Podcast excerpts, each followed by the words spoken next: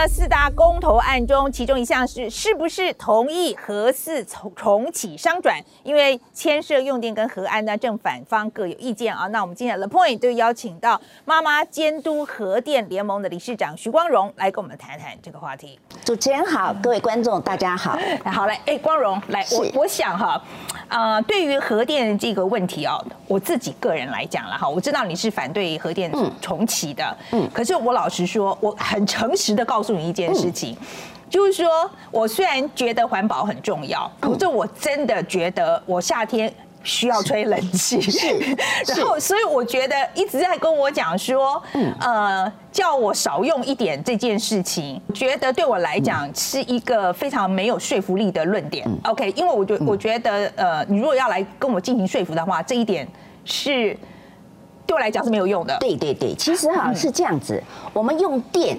其实我们是需要它的服务，我们不一定要用哪一种电，所以第一个，这个电从哪里来没有关系，你只要有电嘛。好，那第二个就是说，诶，用同样呃用比较少的量的电，假如可以给你同样的舒适，你也不管嘛，对不对？对，只要给我同样的舒适，所以现在有很多比较节电的设备，或是比较节电的住宅。它都可以让你少用电。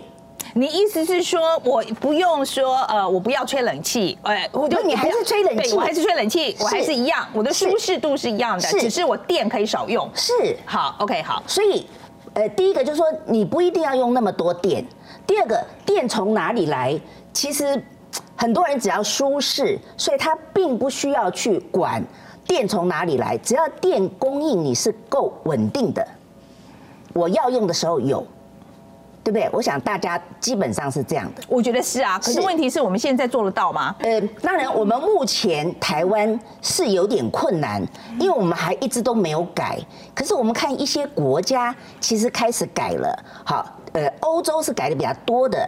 可是我觉得像美国其实也在改，美国的用电量其实是在下降的，但是它的呃工业啊，它的经济活动并没有很差。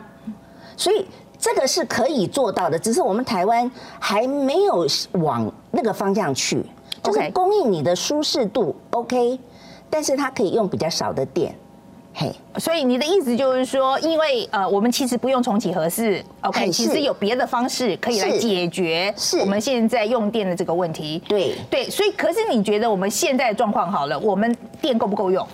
对，电够不够用？呃，这个呢？呃，就要呃回到说，到底我们的供电设备够不够了哈？呃，其实我们的供电设备是绰绰有余。就是假如你去看台电有多少的设备，好，然后呢，诶，假如把再生能源都弄掉，呃，核电都弄掉，其实都够啊。那我们在限电限什么？但是呢，为什么会限电？就是这些设备不一定都。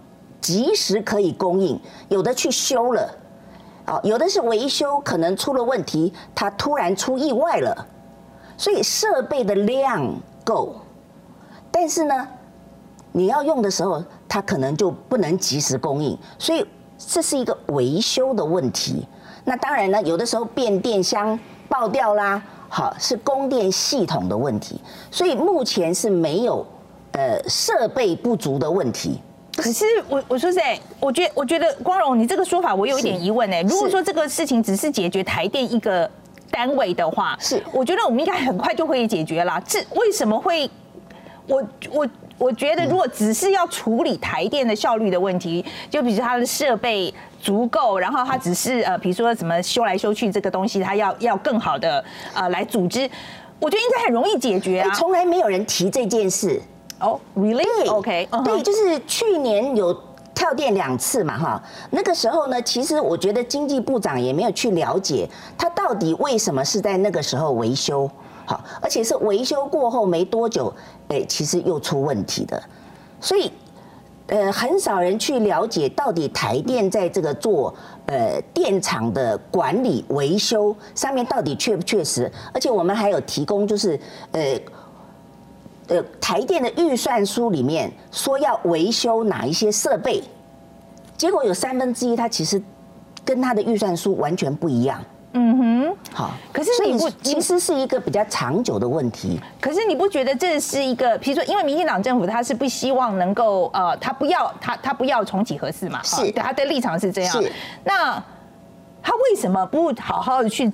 如果是这样的话，他如果赶快去把台电的问题解决掉的话，这个问题那为什么不能立刻解决？哦哦，不能立刻？为什么不能立刻解决？因为电厂它的排休是呃很早就排了。呃，譬如说，呃，燃煤电厂可能两年修一次吧，呃，天然气电厂可能是多久修一次？大概快三年这样。那它的有多少人可以去做这些事情？它没有办法立刻扩编，可能是这个样子。所以，呃，虽然我们其实很早就提了，提了有嗯，呃，至少有六七年了，嗯，但是没有受到重视。所以你现在叫他改，呃，应该没办法在。一年之内立立刻改善这样，那再我们再来谈谈就是再生能源的这个稳定的问题好了。是 OK，我觉得很多人呃现在对于为什么说要重启核电，他就是就认为他说我们现在绿能没接上来啊，啊，然后你现在这个我我们的这个比如说风电啊，或是绿能的这个供电，其实的比例一直都没有达到嗯呃你你需要的这个量。是，那我们这个问题怎么解决呢？呃，我们蔡总统说，二零二零的时候要有百分之二十的电嘛，哈，来自再生能源。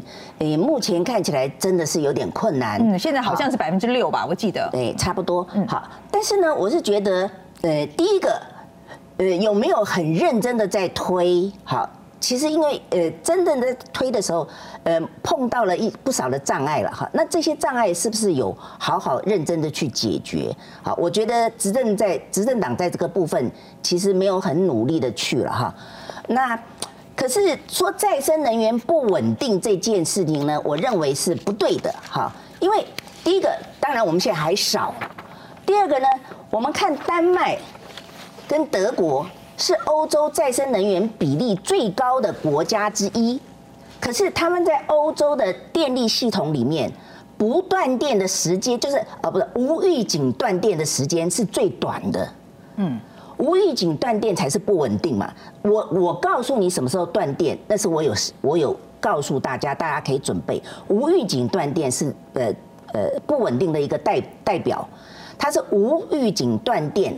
时间最短的就是德国跟丹麦，所以其实再生能源比例高，不表示它的电力系统会不稳定。为什么呢？因为现在气象预报做得很好了，半个小时之前你就知道你有没有太阳嘛，太阳有多大，风好从哪里来，风有多强，那其实它的系统就可以在这个就可以做调整了。另外一个问题就是说，那如果说我们解决了这个问题，就是说，呃。我们可以盖一个核电厂，很安全，就是也不是，然后也这个地震带的问题也解决了，那可以接受吗？那问题就是要先问大家愿不愿意付这个代价，这个是非常昂贵的。那我举个例子来讲，二零零五年芬兰盖一个新的核电厂，那那个时候芬兰的政府认为是解决气候变迁的主要方案，那原来的预定呢是二零零九年就要开始运转。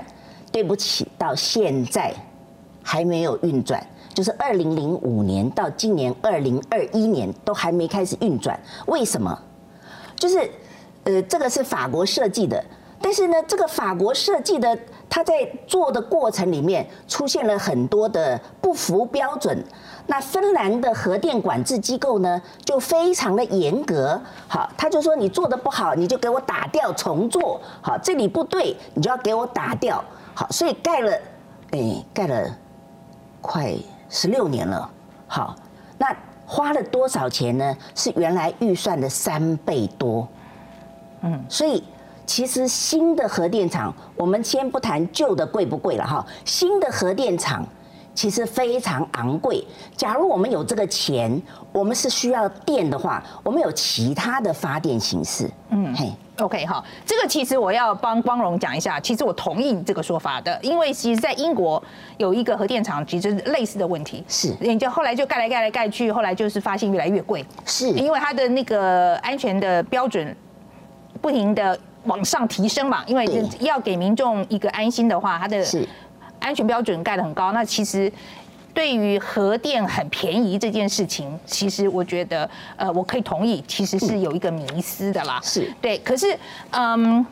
好，光荣在二零一四年的时候核四封存的时候，当时的经济部长有说过，那个封存已经完成了安全的测试嘛，哈，那等于是进入一个这个可以立即装填燃料的程序。然后呃，但是原子能委员说还有三十二项没有通过原能会的检核，那所以双方对于核四安全性其实看法是不一样的。你的看法是什么？可能很简短，哈，对不起。嗯，其实我我对于原子能委员会到底有没有认真监督，其实我也有意见了哈。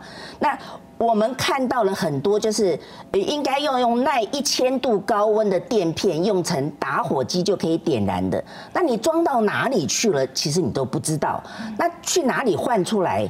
所以，假如你这些东西都没有换出来，而且保特瓶都可以在这个为主体里面发现，那你都没有整个的整理，那你怎么可能保证这个？盖好的是安全的东西啦。OK，好，那我们再补一个问题就好了。他说永和方在讲哦，他说如果不用核能的话，电力不足会导致燃气跟燃煤比例增加嘛哈。但死于空屋的人数是真的很高，这个这个是这个有数据的啦啊，就是说真的就因为我们一直燃煤，其实是空屋死的人可能比那个因为核灾死的人还多。对，就是看你几次。假我们就举车诺宝好了，嗯，车诺宝照永和人士的说法呢，死亡的人数是低于一百人。那假如把那是清清除污的这些人也算进去的话，他认为最多是四千个。可是照这个纽约的这个 Academy of Science 的报告里面，他去估计了，还有这个辐射的影响啊等等，好，大概快一百万人呐。好，所以这个数字是差距很多的。那永和方都是讲直接死亡的才算。那直接死亡，假如算的只有这样才算的话，空屋很少有碰到直接死亡的嘛。所以，那你不能用不同的标准去来比较。好，一个用直接死亡，一个用间接死亡。所以，假如用间接死亡，一次车诺堡的事件就已经快一百万人了。OK，好，今天非常谢谢光荣来接受我们访问啊。的那大家记得啊，明天我们还有另一方啊，就是正方的这个说法。那今天我们先到这边为止，谢谢。